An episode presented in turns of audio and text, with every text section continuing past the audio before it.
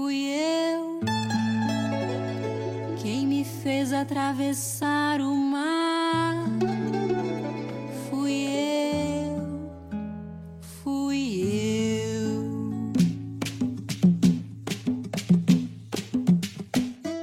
Olá a todos e todas, sejam muito bem-vindos e bem-vindas a mais um episódio de Falando Baleias. No episódio de hoje, nós vamos falar um pouco sobre o fazer científico, como é fazer pesquisa com cetáceos. E eu posso garantir para vocês que, como qualquer pesquisa, ela tem muitos desafios.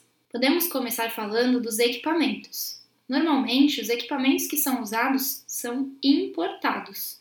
Isso implica em um alto custo para adquiri-los. Depois, nós temos que pensar no transporte e, no caso dos cetáceos, em um local grande para o armazenamento dos materiais coletados. Quando nós trabalhamos com animais mortos, por exemplo, costumamos armazenar as amostras em freezers, recipientes com álcool ou formol, e os crânios e esqueletos precisam de um lugar bem acondicionado. Depois, podemos falar dos dados. Quando falamos em dados científicos, damos grande valor à robustez desses dados o que significa que esses dados precisam ser os mais confiáveis possíveis. E para isso, nós precisamos controlar as condições em que obtemos esses dados e também conseguir um número amostral, ou seja, uma quantidade de dados muito grande para que uma possível diferença possa ser eliminada com a grande quantidade de dados. Pensando em cetáceos, quantas amostras coletadas quantas visitas a campo são necessárias para fazer uma investigação cujos dados sejam suficientemente encorpados para se chegar a conclusões confiáveis?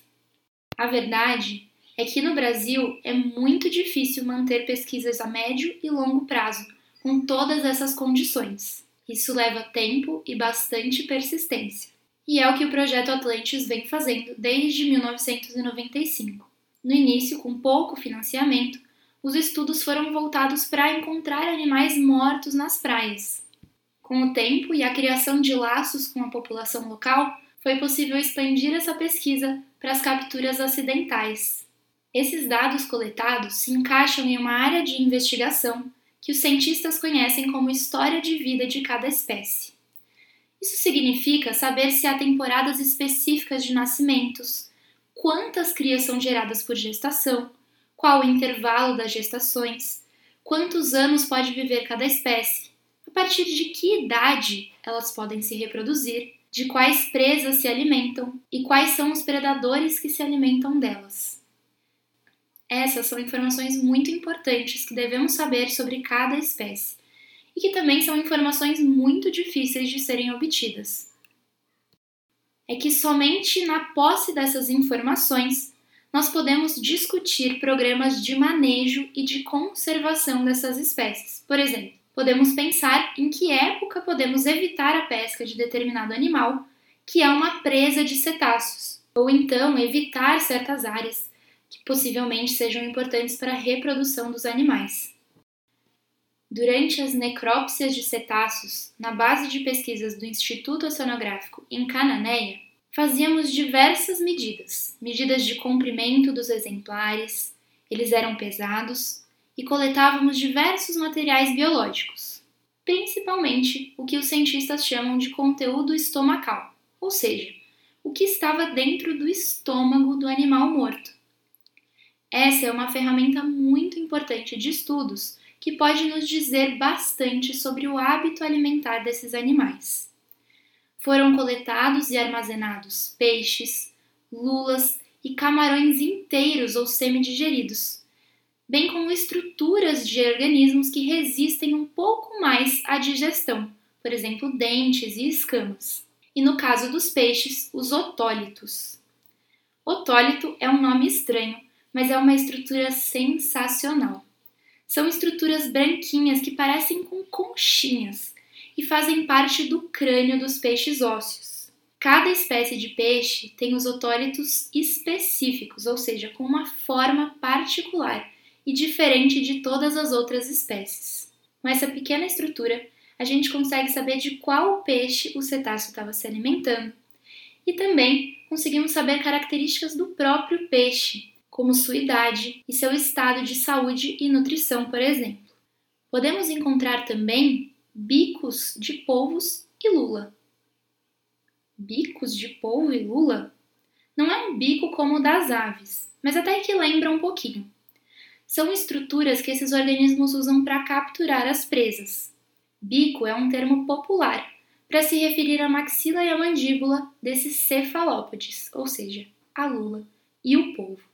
Assim como com os otólitos, é possível identificar a espécie de cefalópode ao analisar a forma do seu bico córneo.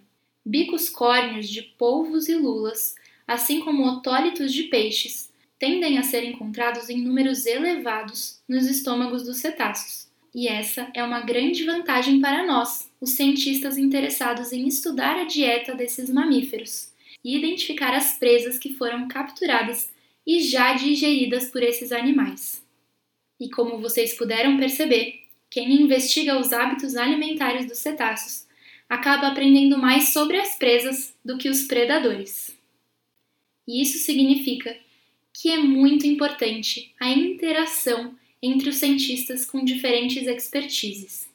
Quem investiga hábitos alimentares de cetáceos acaba interagindo bastante com especialistas em peixes e cefalópodes, unidos pelos otólitos e bicos córneos.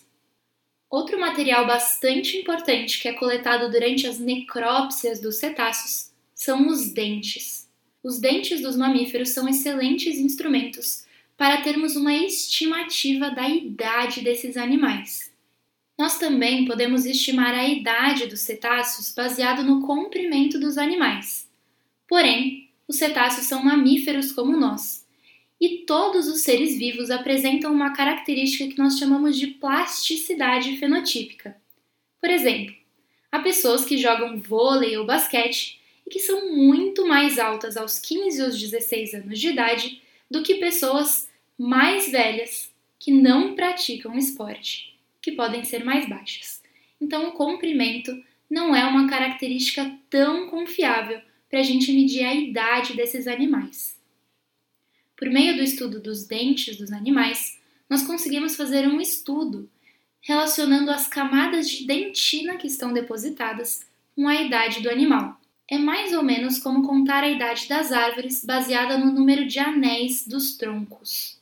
Em ambos os estudos, das árvores e dos dentes, nós sempre temos uma estimativa da idade do animal. É muito difícil, principalmente falando dos dentes dos cetáceos, interpretar a deposição de dentina nos indivíduos mais idosos.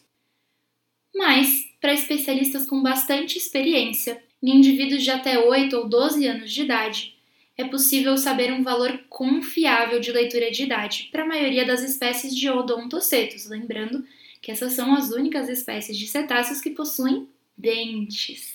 Saber a idade do animal baseada na análise do dente é muito importante principalmente porque nós podemos combinar a idade do animal com o seu conteúdo estomacal, ou seja, o que o animal está consumindo em cada idade, e com a análise reprodutiva. Para essa análise, a gente costuma coletar um par de gônadas dos cetáceos. As gônadas são os órgãos reprodutivos dos animais. Depois de coletadas, elas são medidas e pesadas, e aí preservadas adequadamente, normalmente com álcool ou formol. Com esse material, é possível determinar o estado de maturidade reprodutiva dos indivíduos, ou seja, se estavam sexualmente maduros ou não. Juntando essa informação com a informação da idade do animal, nós conseguimos saber em qual idade o odontoceto referido começa a se reproduzir.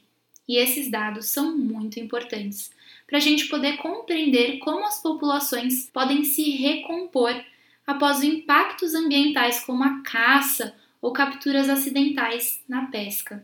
E aqui eu volto a falar sobre o número de dados coletados. No caso de relacionar a reprodução com a idade dos indivíduos, é preciso ter um número grande de amostras que seja representativo para a população geral dos cetáceos. Como resultado de alguns desses dados, os cientistas conseguiram produzir curvas de crescimento para alguns cetáceos. Essas curvas são gráficos que mostram o crescimento desses mamíferos ao longo do tempo. Ou seja, toda vez que os dados eram obtidos a partir de um indivíduo coletado, a idade e o comprimento eram relacionados nesse gráfico. E assim, nós conseguimos ver a plasticidade desses animais e como se dá o crescimento dos cetáceos. E para a grande maioria, os gráficos mostram uma tendência geral de um crescimento rápido nos primeiros anos de vida e depois uma estabilização quando eles chegam ao que a gente chama de maturidade física. E aí, eles não crescem mais em comprimento. E nos próximos episódios eu vou contar mais sobre outros resultados que os cientistas do projeto Atlantis conseguiram descobrir por meio dessas investigações, sobre a história de vida do boto cinza, da toninha e do golfinho pintado do Atlântico. Para finalizar esse episódio, nós vamos deixar o nosso muito obrigada a alguns cientistas que foram essenciais para que esses resultados fossem obtidos. Primeiro, gostaríamos de agradecer a professora emérita do Instituto Oceanográfico da USP, Carmen Lúcia Del Bianco Rossi Wonchowski. Ela se dedicou à ecologia de peixes marinhos e gerou, entre tantos produtos, uma coleção de otólitos de peixes ósseos, que serviu de base para a publicação de diversos catálogos de identificação de otólitos. Peça-chave também foi a oceanóloga Roberta Aguiar dos Santos, que nos ajudou a identificar os bicos córneos dos cefalópodes, que consistiam nos hábitos alimentares de cetáceos e também de pinípedes. Para a determinação da idade dos botos cinzas e toninhas por meio dos dentes, contamos com a orientação e apoio da pesquisadora norte-americana Aleta Ron. Muito obrigada! Nós nos vemos no próximo episódio de Falando Baleês.